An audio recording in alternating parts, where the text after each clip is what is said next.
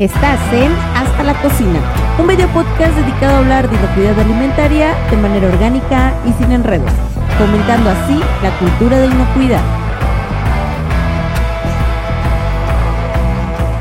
Bolsitas, guantes, película plástica, envolturas de celofán, cápsulas de café, tomos de unicel y muchas otras cosas más se consumen en cocinas y en establecimientos similares. Son necesarios para proteger el alimento y preservar su inocuidad pero a costa de generar mucho desperdicio. Además, tus materiales están hechos de diferentes tipos de plásticos y unos tardan más tiempo en degradarse que otros. En este episodio de Hasta la Cocina, Hablemos de Inocuidad, charlaremos acerca de los plásticos de un solo uso, colocando en la balanza sus beneficios en el manejo higiénico de alimentos, así como su impacto medioambiental. Acompáñanos en este nuevo episodio en el cual no te dejaremos indiferente.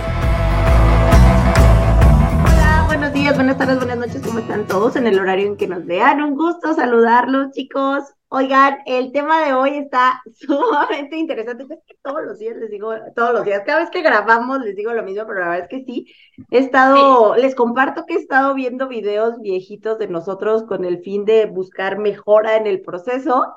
Ya saben, eso de la mejora continua está en nosotros, pero eh, híjole, qué temas tan interesantes he visto. No se pierdan los episodios anteriores. El episodio de, de equipo de protección personal lo he visto muchas veces y, y, decimos cosas muy ciertas. Y bueno, el tema de hoy escucharon el intro, súper interesante, pero antes de iniciar, quiero recordarles que se inscriban eh, más bien se suscriban al, al, canal, eh, le den clic a la campanita. El darle clic a la campanita nos va a ayudar o les va a ayudar a ustedes a recordarles que hay un episodio nuevo que sale todos los martes. El horario aún es incierto, puede ser en la tarde, la mañana o en la noche. Y eh, pues suscríbanse, compártanos, dejen comentarios y pues vamos a arrancar, chicos. ¿Les parece? Tema de hoy, Juan. Arráncate uso de plásticos, bueno, más bien plásticos de un solo uso. Perdón, lo dije todo chueco. no, materiales. Ese es un tema que yo considero bastante interesante. Sí, es que sí. No lo vamos a extender a otros sectores, ya sabemos que nosotros nos vamos a centrar exclusivamente en las cocinas, en esos servicios de alimentos donde vamos a recurrir a este tipo de materiales diariamente y que además nos ayudan a proteger los alimentos en ciertas fases de su preparación, así como también en su entrega.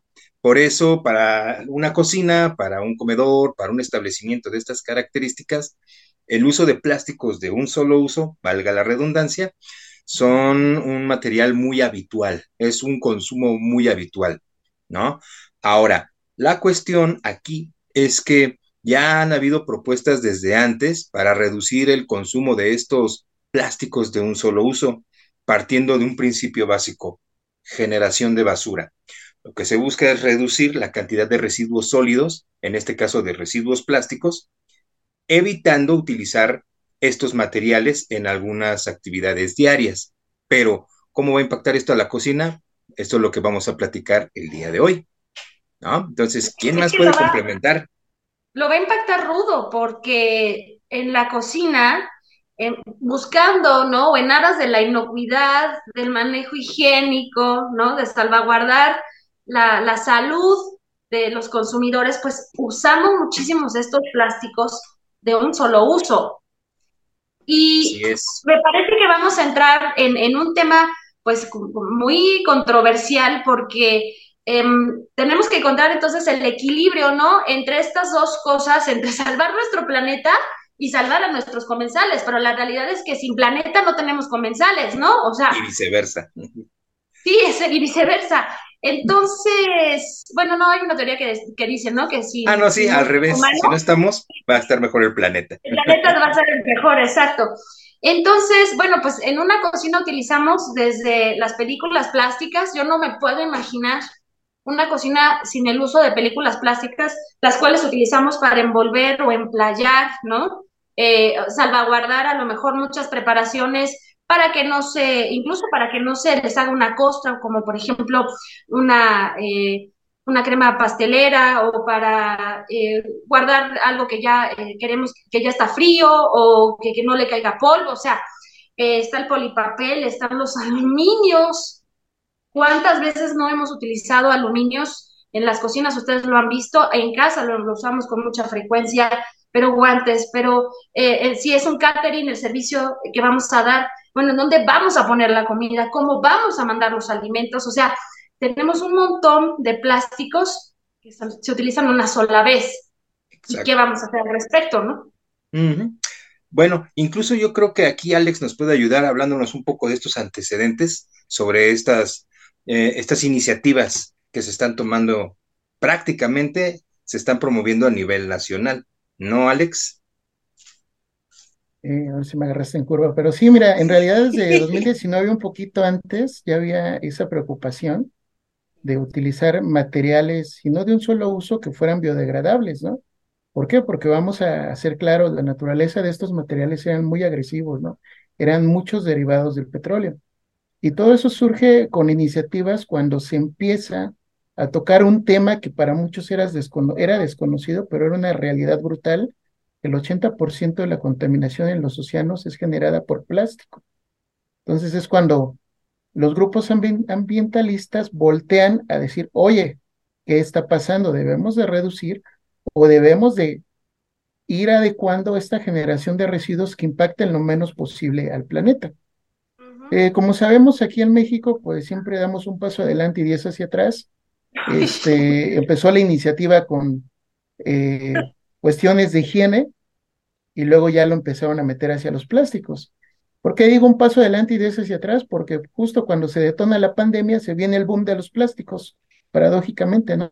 Uso de guantes, usos de cubrebocas, uso de mascarillas o caretas, eh, de de, este, películas, de, lentes y demás, ¿no? Entonces, si lo vemos ahí, pues contraponía, ¿no? En cocinas, ¿qué empieza a ver? Eh, en la Ciudad de México nos empiezan a hablar de separación de residuos.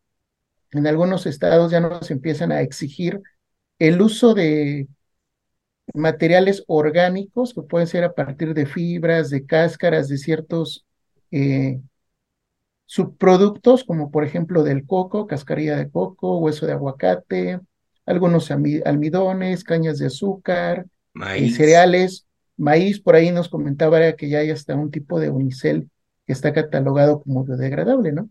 Entonces, esta es la forma en la que la industria empieza a cambiar para poder garantizar que estamos manejando materiales biodegradables que van a impactar lo menos posible al planeta.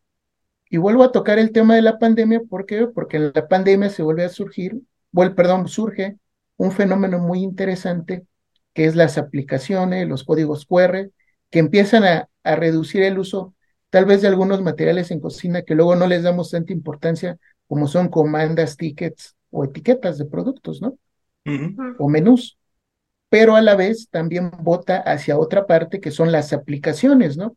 Los servicios de eh, entregas de cualquier plataforma en cualquier restaurante donde volvemos a ver usos de cajas de cartón, eh, usos de polipapel, usos de domos domos, contenedores, vasos, cucharas, un sinfín de materiales, ¿no? Así es. De hecho, hubo otro, digamos, otro fenómeno, a lo mejor fue focalizado a los servicios de comedores industriales, pero hubo algunos donde prácticamente te pedían dar toda la comida tipo box lunch, diario, era armar de 800 a 1200 domos de unicel con comida completa, con cubierto desechable, para entregar en, los puntos de trabajo para evitar aglomeración de personas. Y me tocó conocer algunos de estos servicios y la transformación de los espacios fue radical y la generación de, de, residuos fue brutal. O sea, llegó un momento en el que me comentaron en los del servicio del comedor que la basura municipal ya no quería pasar a la planta, porque salía cargada, salía cargada de bolsas llenas de unicel. Sí, o sea, y todo era basura plástica, todo era basura plástica. Pero claro, digo, eh, a menos de que nos lo vayas a comentar ahorita, ya pasó, ya, ya fue, ¿no? Entonces los servicios ya, digamos, restablecieron su operación regular. Pero yo creo que con esas experiencias viene todavía más fuerte estas medidas que se empezaron a promover o que existen a partir del 2019, ¿no? Pues sí, porque en realidad, eh, si lo vemos en la cocina o en cualquier servicio de alimentos, vamos a tener pues una gran variedad de materiales de un solo uso que nos van a ayudar, como bien decía la chef, a cuidar la inocuidad. Tal vez el más usado son los guantes, ¿no? Eh, para manejos de crudos, tal vez para ciertas operaciones unitarias específicas, ¿no?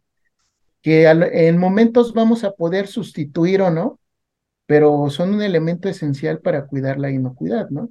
La chef mencionaba un punto muy importante que son los vitafilm, ¿no? Eh, sobre todo para evitar hay contaminaciones de los alimentos que no estén expuestos, pero si vamos avanzando en las diferentes áreas nos vamos a dar cuenta que vamos a ir generando una gran cantidad de residuos por la misma operación, ¿no? Eh, cuando hay áreas de room service, o tú muy bien lo decías, los servicios de desayunos, entregas fuera de un punto, pues vamos a tener platos, domos, cubiertos, sustitutos o complementos como pueden ser sobrecitos de azúcar, eh, de leche, los propios tés, las mantequillas, las, mantequillas, mermeladas, aderezos, ¿no?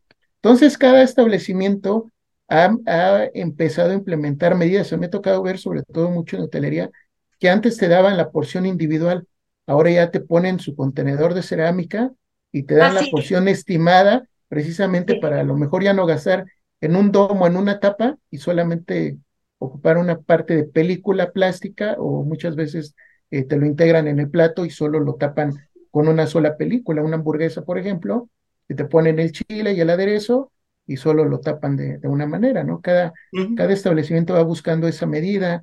Eh, por ejemplo, ya están también políticas por cada estado que te dice, oye, el popote ya no te lo doy a menos de que el cliente lo solicite, o los agitadores en los bares, ¿no? O los famosos palillos, ¿no? Entonces, cada quien y en cada estado hay esas políticas propias que eh, abren esa apertura y decir, bueno, tú como empresario puedes internamente reducir o beneficiarte de alguna manera y de igual manera proponer que insumos, pues sí son necesarios y que no vamos a poder sustituir, pero trata de reducir de manera gradual los otros, ¿no? Para que no sea un impacto y es cuando entra la industria en decir, oye, ¿sabes qué? Levanto la mano porque ya tengo productos biodegradables que son amigables con el ambiente, que van a tener menos tiempo de degradación y obvio menos impacto ambiental. Eh, y pues dentro de cocinas podemos seguir hablando de las cajas de cartón, ¿no? cuando ofrecen servicios de pizzas o dentro de las mismas aplicaciones o la película de polipapel para soportar que no vaya el alimento en contacto directo, ¿no? Es que incluso no se limita nada más a la entrega del servicio. Desde que llegan los proveedores, yo ya voy a tener ahí generación de desperdicio. Digo, se supone que eran plásticos, pero ya vemos que también entra aluminio y cartón. Cartón. Yo voy a, a recibir un X volumen de producto y por el solo hecho de almacenarlo puedo llegar a utilizar o desechar plásticos. Esa es una. La otra, durante la preparación del alimento, durante esas idas y venidas, que por ejemplo hablamos en los temas del chato, con enfrío, recaliento, Exacto. A, en esos pasos también llegamos a utilizar en ocasiones plástico. Ahora, uno podría pensar, ok, me compro más tapas para mis insertos, para mis recipientes de material como aluminio o acero inoxidable y puedo ir sustituyendo. Mm, sí, sí, pero hay un límite, porque al final del día van a haber ciertos pasos, ciertos momentos en los que sí o sí yo requiero de un plástico. Además, hemos comentado en otras ocasiones que no siempre es conveniente, o más bien que no es conveniente utilizar eh, eh, lámina de aluminio para cubrir un alimento que se va a refrigerar que el aluminio lo tenemos destinado más bien para las partes calientes. Entonces, si no tengo opción, ¿qué tengo que hacer? Plástico. Porque no lo puedo dejar destapado. Sí, hay, hay envases que son, eh, vamos a llamarles necesarios para conservar alimentos. Aquí podemos hablar desde el recibo que los domos o las charolas de todas las frutillas o frutos rojos o los hongos o germinados, ¿no? No hay otra manera de transportarlos. Si tú los metes en una bolsa, pues la bolsa la vas a tener que perforar como eh, viene un rábano exactamente para evitar. Entonces también ahí pues es invitar a los proveedores y que revisen esos materiales pues que sean biodegradables. ¿Por qué? Porque vamos a ser eh, realistas. Llega a cocina y cuando te toca ese lavado o pasa a una cocina de postres, el domo se conserva hasta que haces el lavado, el domo se desecha para hacer este, la manipulación, ¿no? De, de estos insumos. Creo que Oigan, hay algo.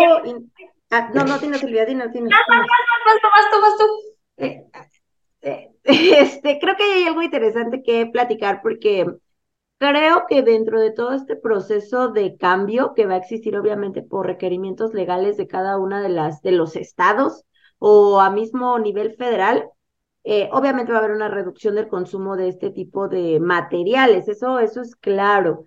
Pero también en algún momento eh, yo tenía una idea muy em, cerrada tal vez en, en, ese sentido, en el hecho de no utilizar productos eh, que fueran de origen em, plástico, ¿no? Pero también hay algo que se le llama economía circular. Y eso también te hace cambiar un poco de idea. O sea, no se trata de que elimines al 100% el uso de este tipo de productos, sino más bien pensar el uso de manera inteligente y de esa forma también pueda volver a integrarse a un proceso donde hay una reactivación o reutilización de ese tipo de productos, tal vez transformado en otra cosa, ¿no? No, tal vez no vuelva a ser una película de Vitafil, pero sí se pueden eh, fabricar tal vez pellets para hacer eh, otro tipo de bolsas destinadas a otro sector, o sea, el volver a utilizar esos materiales. Aquí el tema está en em, porque va a haber cosas, va a haber procesos, como bien dicen en la cocina, que no vas a poder modificar tal vez, o que no vas a poder erradicar al 100% el uso de algún material. Y, y va ligado a que vi un video hace no mucho eh, de, que pensemos inteligentemente que compramos, ¿no? Veía por ahí a un tipo que le hacen una broma donde compran una charola, es una charola negra, como donde venden la carne, eh, la carne rebanada es una charola negra con plátanos eh, pelados, cubiertos con una capa plástica. Y uno de ellos le dice, es que compré esto y se ve hermoso y es como para que te evites la pena de pelar plátanos. Y el otro dice, qué estupidez más grande, o sea, ¿qué necesidad tengo yo de pagar exceso, entonces pagar de más por algo que puedo hacer y que es tan simple de hacer por mí mismo. Creo que a veces eso puede ser como súper, eh, un video muy tonto y absurdo, pero creo que muchas veces los seres humanos hacemos eso. Tratamos de facilitarnos la vida de alguna manera que te lleva a generar un desperdicio increíble en material y no solo lo que nosotros tendríamos que pagar por esa facilidad, sino es el impacto que estamos provocando por facilidades que dices, oye, es absurdo, lo puedes hacer tan fácil y tan simple tú, ¿no? Mira, qué bueno que tocas, perdón, ese tema de las economías circulares. Te voy a poner un ejemplo que he tenido con algunos clientes, que pues, en realidad aprendes mucho de ellos, ¿no? Ya te manejan domos, cucharitas, charolas, que son de ciertas fibras que comentábamos que pueden ser de subproductos del coco, del aguacate, en fin, de, varios este, productos que son compostables. Es decir, que ellos cuando generan el residuo en sus áreas de basura ya tienen áreas específicas para la separación de esos eh, residuos y los separan precisamente para darle ese uso final que es generar una composta, si va a ir picada, si los van a enterrar, si se deben de mojar o no, precisamente para acelerar esos procesos de reintegración. Y ahí pues dices, bueno, estamos cuidando un poco el medio ambiente, estoy reduciendo este uso, pero también hay otra contraparte que es la realidad eh, que vivimos hoy día cuando no conocemos a, bien las acciones. Hoy vamos al súper y antes encontrabas bolsas de plástico para tomar tus vegetales. Hay gente que lleva su bolsa de su casa o su red o, o la bolsita de tela, pero hoy en los súper te encuentras bolsas de cartón para pesar 100 gramos, para pesar este... Todas las bolsas del pan ya las encuentras en las áreas de frutas y verduras de varias cadenas. Es muy elegante, el, el Sí, pero es un gasto, un gasto muy elevado, porque imagínate una bolsa de pan para poner 100 gramos o medio kilo de algo, pues ya estás generando un residuo. Entonces, volvemos al punto, ¿qué tan prácticas son estas medidas que van tomando en diferentes sectores de la cadena de producción, ¿no? En cocina sabemos que sí va a haber procesos, como nos mencionaba la chef, para vitafilar que van a ser irreemplazables, pero tal vez más adelante sí podemos eh, sustituir algunos o reducir el uso. A mí me ha tocado verlo mucho en bares, de que ya no te dan el popote, eh, ellos solo tienen los agitadores. Hay lugares donde limitan hasta el uso de servilletas, ¿sí? hay lugares donde tienen lavanderías que hacen ese impacto y sí te dan la servilleta de tela. Me refiero a limitar el uso de servilleta que en un bar pues a lo mejor no la vas a ocupar tanto como en una cocina, ¿no? ¿Por qué? Porque a lo mejor... me recordaste que yo soy de las que piden la cuenta de fueron cinco tacos y un paquete de servilletas. Medio paquete de servilletas, sí, yo también. sí, pero, pero vamos a, por el desperdicio. pero vamos a ser realistas, son insumos que se tienen que ocupar y a lo mejor en volumen no te impacta tanto, siempre y cuando sean productos eh, que son biodegradables, ¿no? Pero hay productos que, por ejemplo, yo sí les he cuestionado luego a algunos clientes como los DTs o estas capsulitas que sirven para hacer ahí bebidas, pues que son de un solo uso y el residuo sí es muy grande y no conocemos ahí la naturaleza y cómo los puede reincorporar o desechar, ¿no? Exacto. Yo creo que también va a depender del tipo de plástico, pero no nos vamos a meter ahorita en ese tema. Es un tema muy grande gigante. Es, es enorme ese, ese tema, pero ya desde una mirada empírica o muy subjetiva, creo que entendemos que en la cocina llegamos a tener diferentes tipos de plásticos para diferentes situaciones u ocasiones y que algunos de ellos van a durar todavía más tiempo en degradarse que otros. Entonces, por lo menos en una visión muy amateur podemos decir que es así, pero sin duda hay diferentes tipos de plásticos. Ahora se me voy a platicar una, una, experiencia antes de que se me vaya, perdón, Juan. Sí, sí, sí, Una vez en un comedor de una mina, allá por el norte del país, eh, ellos ya tenían la política de reducir los plásticos. Estaban introduciendo a la gente o, educando o reeducando a la gente a que llevaran su propio termo y que ellos lo lavaran, ¿no? Entonces, ¿qué empezó a hacer la empresa? A dar los termos, ¿no? Entonces tú llegabas al comedor y si querías tu café ya no había tacita o vasito. Llévate tu termo. Y a la hora de la comida igual con tu termo, ¿no? Y ellos medían ese impacto que les generaba el agua, el detergente, o si ocupaban una máquina lavalosa, contra estar repartiendo en un servicio de comidas para 500 gentes, 500 vasitos, 500 tapitas y a veces hasta los palitos agitadores, ¿no? Entonces hay medidas que cada quien va implementando de acuerdo a su entorno, a su necesidad y a los compromisos empresariales, ¿no? Que llegan a tener, porque ellos decían ahorita lo que nosotros estamos buscando es generar este impacto para cuando la gente venga, ya de manera mecánica vayan ellos metiéndose a esta idea de que poco a poco vamos a ir desplazando ciertos insumos por políticas del Estado que ya no nos van a permitir cierto uso, ¿no? Y si lo vemos en restaurantes, pues hay muchos, desde la publicidad, desde oye, si nada, no me terminé el platillo, pero pues me lo quiero llevar, entonces, pues sabemos que van los domos, las charolitas, y luego todavía uno se pone exigente y pide la salsita, la servieta, y es más, échame la cuchara porque no quiero lavar en mi casa. Pero has visto, no sé, acá en restaurantes medio elegantes, de gente elegante, gente elegante. Ah, no, no, no, no, no son elegantes, pero que sí restaurantes donde todo puedes pedir para llevar y que te ponen el domo y todavía te lo ponen en una bolsa más coqueta y luego de esa bolsa te ponen otra bolsa adicional donde va la bolsa crap y donde te ponen tus utensilios y donde te, te faltó la emplayada del domo. todos los toppings y te o sea te echan cosas que dices ¿para qué tanto mugrero? sí, claro. sí, pero por fortuna es raro los que piden para llevar en un restaurante muy finolis eso sí, o sea, son, muy poquitos. Pero ahorita con todo lo que comentaban, me hicieron recordar que tú puedes comprar tus popotes de metal. Sí. Y ya tú, con eso llegas a cualquier lugar y, ay, con tu niña, yo que tengo niñas. Ay, papá, mi agüita, órale, pum, tu popote de metal, échatelo.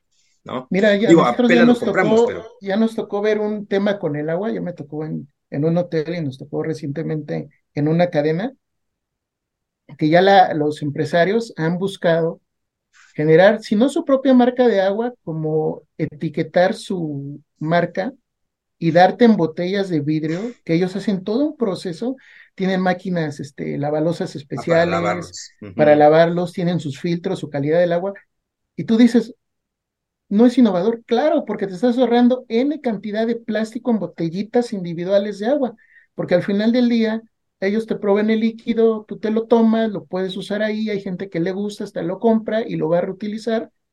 Y dentro del restaurante, pues si te pidieron 10 botellas, sacaste 10 botellas de vidrio que solo vas a lavar y ya no generaste 10 envases vacíos que vas a terminar aplastando.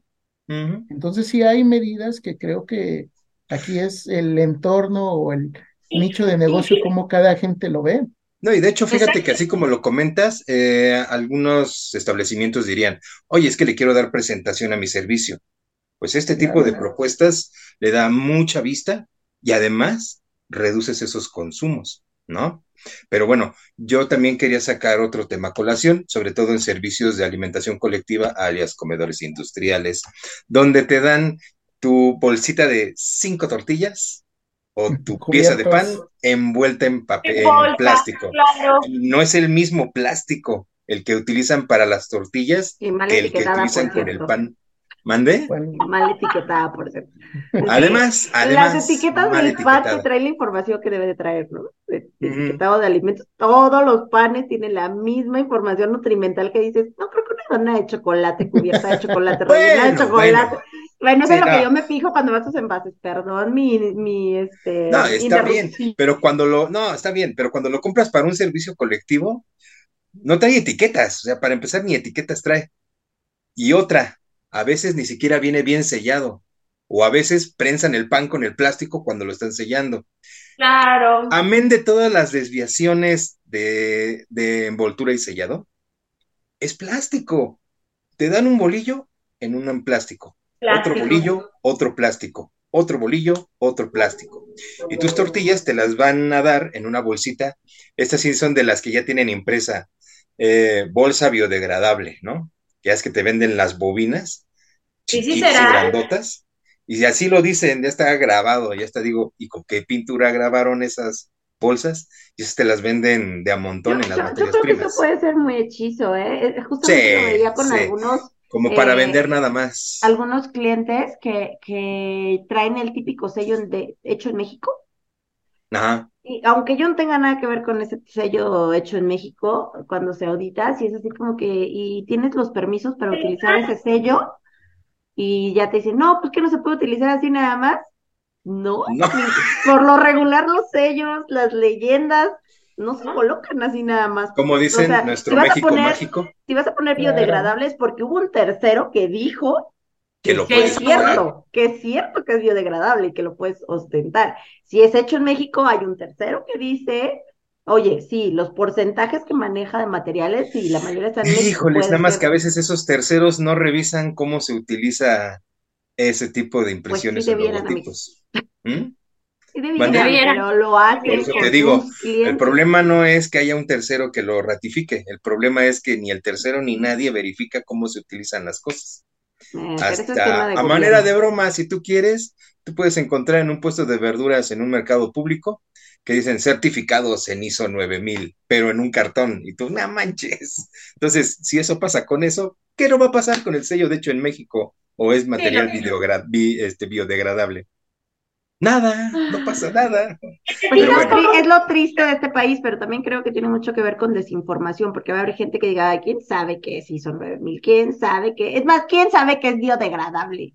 Este, y el sello hecho en México, pues diga, pues es que estamos en México, ¿no? Pero el punto, y creo que el objetivo de estos programas es informar y no dejar a la gente, pues así pasa en el mundo, así es México. Yo creo que más bien es informar a la gente para que también se vaya dando cuenta de lo que puede y lo que no puede hacer con sus envases, ¿no? Exacto. Ahora bien. fíjense ahí cómo se complica, ¿no? Porque a lo mejor todos nosotros estamos súper preocupados por la ecología, por tener eh, em, productos biodegradables y si alguien nos vende algo que no es, o nosotros compramos algo pensando que sí lo es y la realidad es todo lo contrario, pues entonces todos nuestros esfuerzos también se van a la basura. Si compramos un material que no es biodegradable, sino una bolsa solamente sellada, ¿no? Cierto, sin embargo, yo soy de un pensamiento. Podemos hacer esfuerzos, no se van a ir a la basura, pero es imposible ser radicalmente de una sola postura porque el entorno y el mundo en el que vivimos no lo permite. O sea, es inevitable, inevitable que, que dejemos de consumir plásticos de un solo uso. Visto así. es, inevitable. Es inevitable porque, porque nosotros también ya tenemos microplásticos dentro de eso. es que eso, es otra cosa. Ya hay este, microplásticos por todos lados terrenos de siembra, viviendas en nuestro organismo. O sea, ya vivimos en un mundo de plástico. Entiendo que todo esto son buenas medidas para mitigar el impacto, pero el impacto ya existe. Y si de repente uno consume un plástico de un solo uso porque era una emergencia. Fue una necesidad, claro. Fue una necesidad. A lo mejor tú procuras no hacerlo, pero de repente surge una necesidad. Siempre surge una. Pues ni modo, ya lo vas a tener que consumir. Después de eso, te vuelves a enmendar y vuelves a hacer el esfuerzo, pero, pero hay que reconocer que es imposible eliminarlos de tajo. No se puede. Y la realidad es que también. No es conveniente. Muchas empresas, exacto, muchas empresas, muchas personas estamos muy preocupados, aquí estamos cuatro hablando del tema, muy preocupados al respecto, ¿no? Hay una empresa, la encontré en Instagram, que hace una máquina de café divina, se llama Bloom, creo, les paso el link, y fíjate que sus, ahorita que dijiste lo de las cápsulas, tienen unos vasitos, exacto, pero estos son unos vasitos en donde esta máquina, ah, sí, en donde esta máquina, pero esta no es. expreso. Esto no es. Dice que esa no es. No, ya sé que no, pero estamos hablando de esas cápsulas. No, dice que este es un vaso. Es un vaso. Dice, pone atención. Ándale. No, o sea, me refiero a que estás comparándolas contra las otras. Ah, sí, sí, sí. a eso me refería. Granos de el grano entero, esta máquina lo muele en el momento, ese mismo vaso lo utiliza para filtrar y espérate, ahí no termina todo, es una belleza ese vaso está cubierto o tiene, no sé de qué forma, semillas. Y entonces, en cuanto tú lo pongas en la basura o lo lances a tu jardín o al camellón, van a germinar plantas y se va a biodegradar. Eso está padre. Como, me recordaste a las de verdes con que tienen sus latitas donde dice que puedes poner para que te salgan este otra vez la plantita en su lata.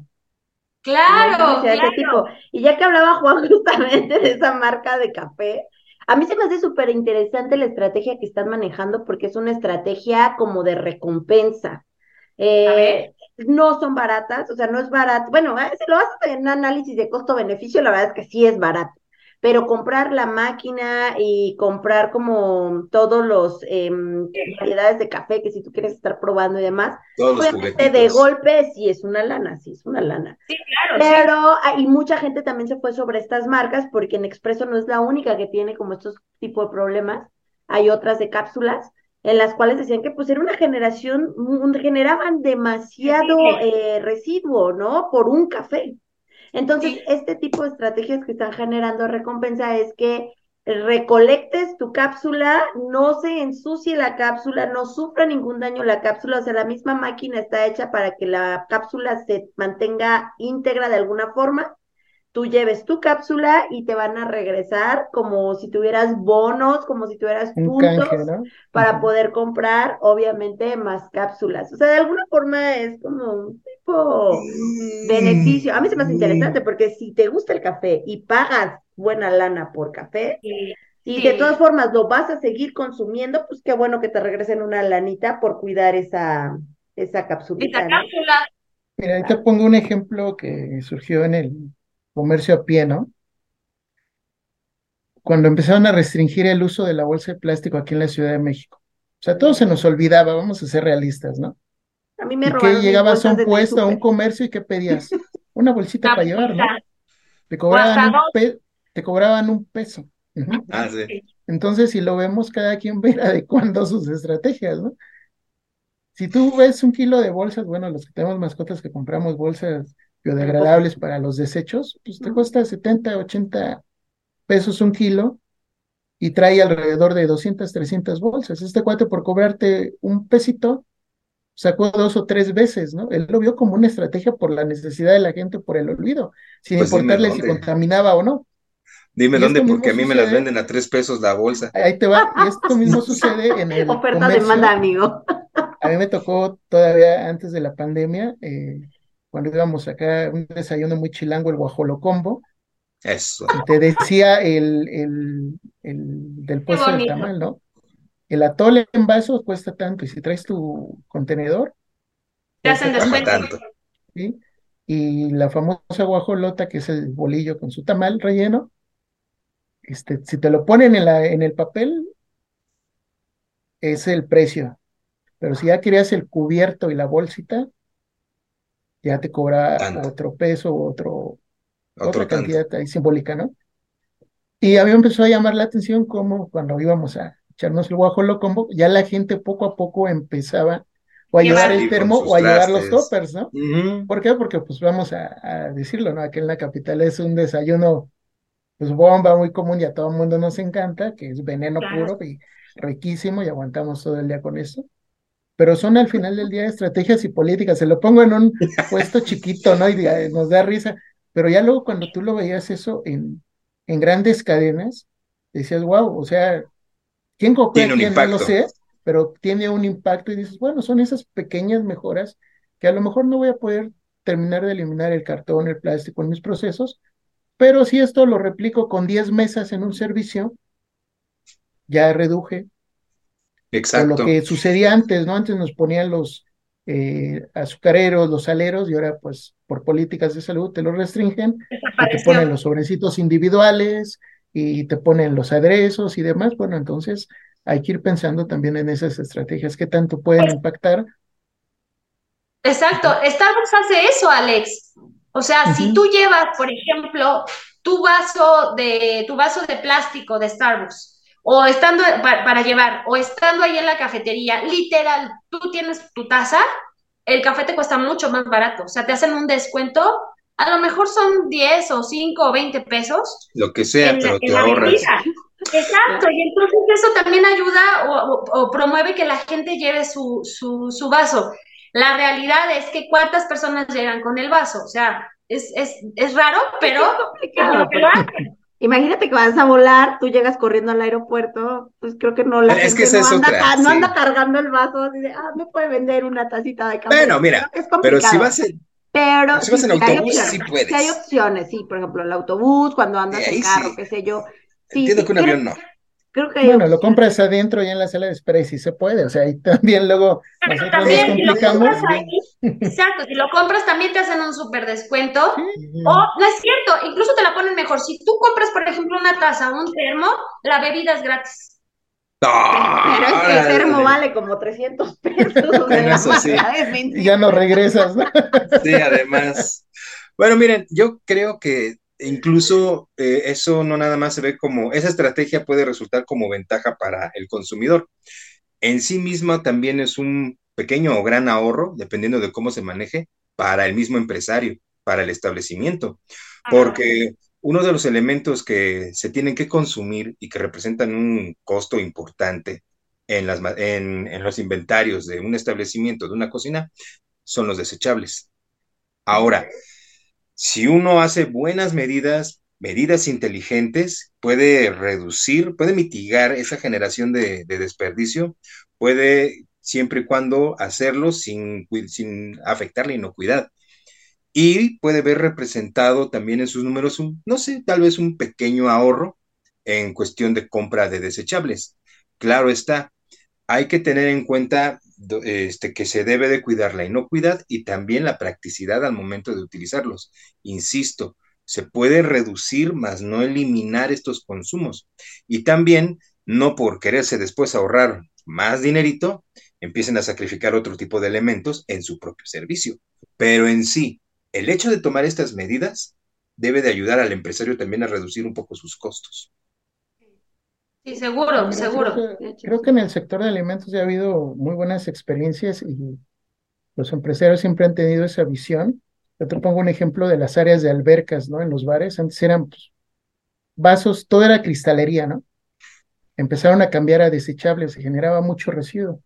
Hoy día ya prácticamente cambiaron a los vasos de plástico, que son reutilizables, que los puedes eh, lavar hasta en máquina lavalosa, te soportan esas temperaturas y estás garantizando esa parte de la inocuidad, ¿no? Creo que esos ejemplos pues son eh, un punto de partida en el que ellos ya empezaron a ver ciertas adecuaciones antes de que tuviéramos un problema tan general en la generación de residuos y eso mismo lo algunos lo han llevado a sus cocinas, algunos los han llevado a sus servicios de, entregas de alimentos, ¿no? Y, es muy padre, ¿por qué? Porque dices, bueno, hay, hay gente que se compromete y cuida y tú ves los servicios y dices, wow, te dan esa confianza, ¿no? Pero también está la contraparte que luego no, no lo entendemos que es el consumidor final, ¿no? Sí, claro. Que es lo que decíamos, ponme todo para llevar y casi casi queremos que nos pongan el mantel, la sillita, la velita y todo, ¿no? Entonces, pues también, eh, siempre lo hemos comentado aquí, tenemos que ser consumidores responsables, ¿no? Es correcto. Y, ver... Con respecto a lo que mencionas ahorita de que llevas, eh, bueno, que ya mencionaban hace rato, pero ahorita hiciste énfasis de que llevan sus, em, sus toppers o Juan decía el popote del chamaquito. este, yo me quedo pensando en algo. Eh, el tema, por ejemplo, del popote, tal vez un topperware es mucho más fácil de lavar porque es mucho más fácil de ver, pero un popote es difícil si no tienes un cepillo especial para lavar popotes. Y obviamente te venden el cepillo con el popote, ¿no? Pero también me quedo pensando que hay gente medio... Distraída. distraída para lavar sus utensilios y que no los va a lavar bien. Ahora, no sé si han visto que hay diseños de popotes bien extravagantes que la verdad son cero adecuados para ser eh, higiénicos, llamémoslo así, porque ah. tienen muchos espacios y recovecos donde puede acumularse la materia orgánica. ¿Qué pasaría si en caso de que alguien te compra algo y tú dices, claro, yo saco de mi bolsa que quién sabe cuánto tiempo duró ahí el popote mugroso y lo voy a poner en la bebida? Obviamente, mira, si te enfermas, seamos realistas, te enfermas, ¿no? Y, dices, ay, no vuelvo a ir a ese lugar porque me enfermé, pero jamás esa persona pensaría que fue su popote mugroso, ¿sabes? Y ya se quedó con una mala imagen de él que le proveó, provió el alimento, o sea, es cuando dices, híjole, puede ser, a veces pudiera ser un poco contraproducente. Creo que por eso también las empresas o las personas, o sí, las empresas, empresarios, habían pensado en entregar el alimento cerrado, porque entregándolo cerrado en un envase, de ahí ya no había mayor duda que ellos no habían sido como los culpables de alguna situación por inocuidad, ¿no? Ya cuando tú metes algo más, pues ya. Pero si tú eres el que consume y no, percibes ese tema de, ah, mi popote mugroso, pues le vas a echar la culpa al quien preparó el alimento y no a ti mismo, ¿no? Por no lavar el popote, por traerlo ahí una semana y utilizarlo cuando se te dé la gana. Juanito. popote de metal. Mira, te, te, iba a comentar algo, ¿no? me tocó ver en desayunos de otro no lo, no lo traje, perdón. De estos juguitos chiquitos que traen los popotes pegados, ¿no? Y a mí me sorprendía mucho que en la, en la cocina o, cuando entregaban estos boblons se preocupaban por eso y hasta limpiaban las superficies y demás, ¿no? Las desinfectaban. Y cuando tú veías en la calle las entregas o te llegabas a topar con esto, pues veías la gente cómo lo consumía y le valía gorro, lo ponía sobre el carro, la banqueta con la mano sucia con el teléfono. Entonces, también aquí este, quiero retomar algunas palabras de algunos de nuestros invitados que nos decían la causalidad y otros que nos decían, nadie va a comer algo que le haga daño o algo que ve en mal estado, ¿no? Pero lamentablemente luego tenemos esa ceguera que creemos que lo que hacemos es lo correcto y nunca vemos nuestro entorno, nunca vemos nuestros malos hábitos o en un momento dado no valoramos lo que la gente de atrás está haciendo para Por nosotros. exacto, que nuestros alimentos nos lleguen bien, ¿no? Sí. De hecho, todo este tipo de situaciones. Sí, de hecho, eh, comento a nuestra audiencia, generalmente tenemos como que una breve charla para terminar de ponernos de acuerdo antes de arrancar el capítulo. Y en esta ocasión hablábamos acerca del PET. No voy a profundizar, yo creo que se amerita un programa específico y especial del PET, pero hablábamos acerca de que este es un producto que a pesar de lo que se pueda saber, pues representa una ventaja incluso ecológica. Pero en mi mente de repente empezó a, meterse o a llegar un recuerdo de cómo la gente utiliza sus botellas vacías de PET. Y dices, bueno, a lo mejor el material per se se puede utilizar, tiene sus ventajas, pero no contaban con que a veces fue maceta, manualidad o contenedor de producto químico a nivel casero. Entonces, ¿qué tan prácticas son estas medidas? Y eso se me vino a la mente cuando Ara nos hablaba de este programa de recompensas de las capsulitas. Dices, uy, pídele a alguien que lo lave, que no lo aplaste, que no se le rasgue para que se lo den. Entiendo, entiendo que, aguántame, antes de que me lo digas, antes de que me lo refutes. El punto es, hay que educar también al consumidor, y ahorita es lo que está saliendo a flote. Tenemos que educar al, al, consumidor, porque si no el consumidor da el traste con todas las medidas, propuestas y acciones que se puedan estar generando en función de no causar un impacto ambiental sin perder la inocuidad. Sí, me, Ahora sí, me da risa que me digan, antes de que me alegue. Despedázame ahora. Se les olvidó un uso del PET, también es baño portátil. Ah, claro. Oye, es cierto. Yo estaba analizando eso y dije, en serio creo que, como, ¿por qué? O sea, es mucho más fácil bajarte del carro y ya, o sea, no entiendo. Pero, pero se da, o sea, ahora imagínate, es como, fíjate, hay tiendas. Usos no previstos. usos no previstos. Es que sí, y hay, hay tiendas de abarrotes que se previenen ante los usos no previstos. Revisan el garrafón que tú quieres cambiar por uno lleno y si lo ven raro, no te lo aceptan. Y si quieres llevarte tu garrafón, tienes que pagar otro garrafón y tu líquido. Pero ellos revisan si está muy viejo, si está pardo, si huele raro. Dicen, aquí lo usaste para otra cosa y ya no te lo voy a aceptar. ¿Por qué? Porque es una realidad que en casa muchos envases, muchos plásticos de un solo uso terminan teniendo más de un solo uso, pero luego eso macabramente se va a la, a la basura y tú no supiste qué fue tú no supiste para qué se usó. Pero, bueno, pero yo creo que finalmente en la, en la fábrica, digo, ya algún experto nos lo explicará más a detalle, pero supongo que en la fábrica, pues cuando lo funden y todo este rollo, pues a lo mejor ya todos, ya todo se limpia y No creo que todos los residuos químicos desaparezcan, chef.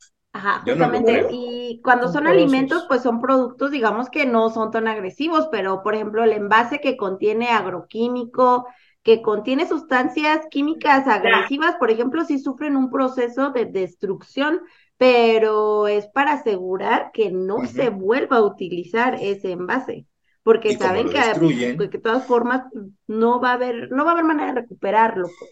Exacto, por eso cuando se destruyen estos, perdón, rapidísimo, estos contenedores, pues los distribuidores clandestinos utilizan el PET para el clarasol pino, suavite el aroma. Entonces, yo por eso lo toqué. Ojo, pero no nada, más, no nada más el PET, ahí vamos a hablar de envases que nos ha tocado ver a todos, de esta mayonesa de tapa roja, que es el más común y famoso, ah, que luego se reutiliza. como Pedrito. de la que se equivocó, ¿no? De la que se equivocó aquel. que se utiliza para resguardar semillas, alimentos y otros productos que ahí sabemos que en los envases hay dos fenómenos que es sorción o migración por la porosidad y por los aromas y demás, que luego no cuidamos ese tema y dices, bueno, yo estoy siendo eh, práctico, ecológico y voy a reutilizar, sí, pero reutiliza conscientemente porque esos envases pueden traer trazas de alérgenos, unos u otros pueden traer tintas, u otros simplemente solamente están diseñados para un solo uso por el material que están hechos o por el ingrediente que contienen, ¿no? Entonces también, pues vamos a entender ahí que va a haber materiales que vamos a poder reutilizar y otros, pues ya no nos pongamos creativos y de plano tenemos que invertir y desecharlo, ¿no? Porque a mí me ha tocado eh, verlo, de que luego abres el contenedor y te sale el aroma a la mayonesa y tienen ahí X o Y producto y dices... Pasas, y tienen pasas. Exactamente. O ajonjolí. Ajonjolí. Ay, Dios mío. Bueno. Con este tema ya da para mucho. Oigan, este, yo creo que lo tocamos sí de manera muy superficial. Creo que también está centrado en nuestras experiencias, vivencias y em, a lo que nos acota o nos puede llegar a acotar nuestro conocimiento técnico, porque una realidad es que el tema de plástico el tema de economía circular, el tema de sustentabilidad, creo que sí da a pie que se pueda invitar a algún experto, ya que son temas muy especializados, em, en la cual nosotros no nos gustaría eh, tal vez mencionar algo erróneo, claro. por eso hacemos como la abierta invitación yo conozco por ahí a alguien, eh, el ingeniero Daniel Sosa, esperamos que pudiera aceptar esta invitación, eh, pero también sabemos que es un hombre muy ocupado, entonces pudiera existir, voy a pensar si hay alguien más que pudiera em, eh, compartir su conocimiento con nosotros, pero la realidad es que es un tema que sí es de mucho cuidado y que creo que se tiene que ver de diferentes vértices, porque a conclusión mía les podría compartir que a veces uno tiene una idea muy sesgada pensando solo en ser ambientalista, en pro del ambiente, en no tires plástico, pero no vemos como el 360, en realidad la economía circular, cuánto está impactando, qué beneficios tiene, el reutilizar un producto, el cuánto impacta el generar productos nuevos, cuánto impacta, por ejemplo, esto que mencionaba Alex del agua, o sea, dices, ok, sí, el proceso de purificación debe ser mucho más barato, vas a tener obviamente descargas de jabón a, a descargas de agua, vas a tener gasto de agua sí, pero te estás ahorrando combustible, o sea, todo este tipo de cosas o análisis que muchas veces nosotros no hacemos y solo nos quedamos, ay, no, reciclar más, este es bueno o es malo, qué sé yo, pero creo que el punto es que tenemos una idea sesgada y que lo que tenemos que buscar es que alguien más venga y nos haga ver en 360 todo lo que existe y todo lo que al día de hoy hay en el, en el mercado, llamémoslo así, como para que lo podamos adoptar en beneficio de nosotros y del medio ambiente, porque por ahí también escuchaba un webinar donde decían de qué sirve que tengamos tanto cuidado e inocuidad y bla, bla, bla, si va a llegar un mundo en donde no haya planeta, va a llegar un mundo donde no haya humanos o va a llegar un momento en el que los humanos ya no tengamos ni qué comer porque ya no existen los recursos para poder producir más alimento, ¿no? Entonces, algo que tampoco podemos dejar de lado. Bien, y así es como nos mandan a conclusiones. No, no es sí, chicos, Ay, sí, chicos. Ya es el momento. No, yo haciendo eco a lo que mencionas, sí es importante tener una visión más completa de lo que es este tema, porque es muy amplio, una visión de 360, y sí, sería muy conveniente contar con un episodio en el que lo desarrollemos de tal forma.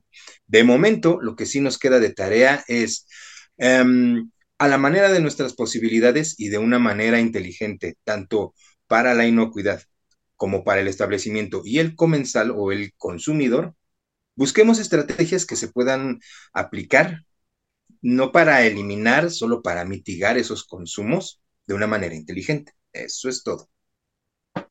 Gracias. Alex. Pues bueno, esto de los plásticos de un solo reuso sí es un tema que se tiene que desarrollar más a detalle por dos aspectos, ¿no? No estamos promoviendo de que pongas una película plástica en un crudo y la enjuagues y la vuelvas a utilizar, no. Simplemente que busques alternativas viables para reducir en aquellas áreas, en aquellos, en aquellas operaciones que puedas optimizar. 3R siempre ha existido, que reusa, recicla y reutiliza. Y podemos tomar modelos como en Japón, como en Alemania que existen máquinas dispensadoras que tú vas y llevas tu plastiquito, tu latita, X, y te da puntos para tu super, ¿no? Ahí hay alternativas, pusimos un ejemplo del agua, hemos puesto varios ejemplos, ¿no? Aquí lo interesante es generar conciencia, conciencia en el reuso y conciencia en la optimización nada más. Y algo muy importante, debemos de cuidar nuestro medio ambiente que es esencial para poder seguir precisamente con esas tres R's, ¿no? Muy bien. Claro. Pues nada, yo para terminar, lo único que les puedo decir es que solamente tenemos un planeta y en este solamente hay pizza, ni en ningún otro planeta. Así que. Eso es real. Muy bien, muchas gracias por haber estado aquí. Eh, agradecemos a todos que nos hayan escuchado hasta este punto del video. Eh, vengan, coméntenos, platíquenos. Este tema en serio es un tema que creo que puede hablarse desde muchas Em, áreas, desde muchas experiencias técnicas, no solo los ambientales, no solo los que ven sustentabilidad, sino nos gustaría conocer lo que piensa cada uno de ustedes desde su trinchera. Así que déjenos, no, déjenos sus comentarios en el cuadrito de comentarios y pues los vamos a estar leyendo. También les vamos a dejar las ligas para que puedan o escribirnos a correo electrónico o seguirnos en nuestras redes sociales o lo que gustan, gusten o manden. Así que ahí nos vemos. Bye.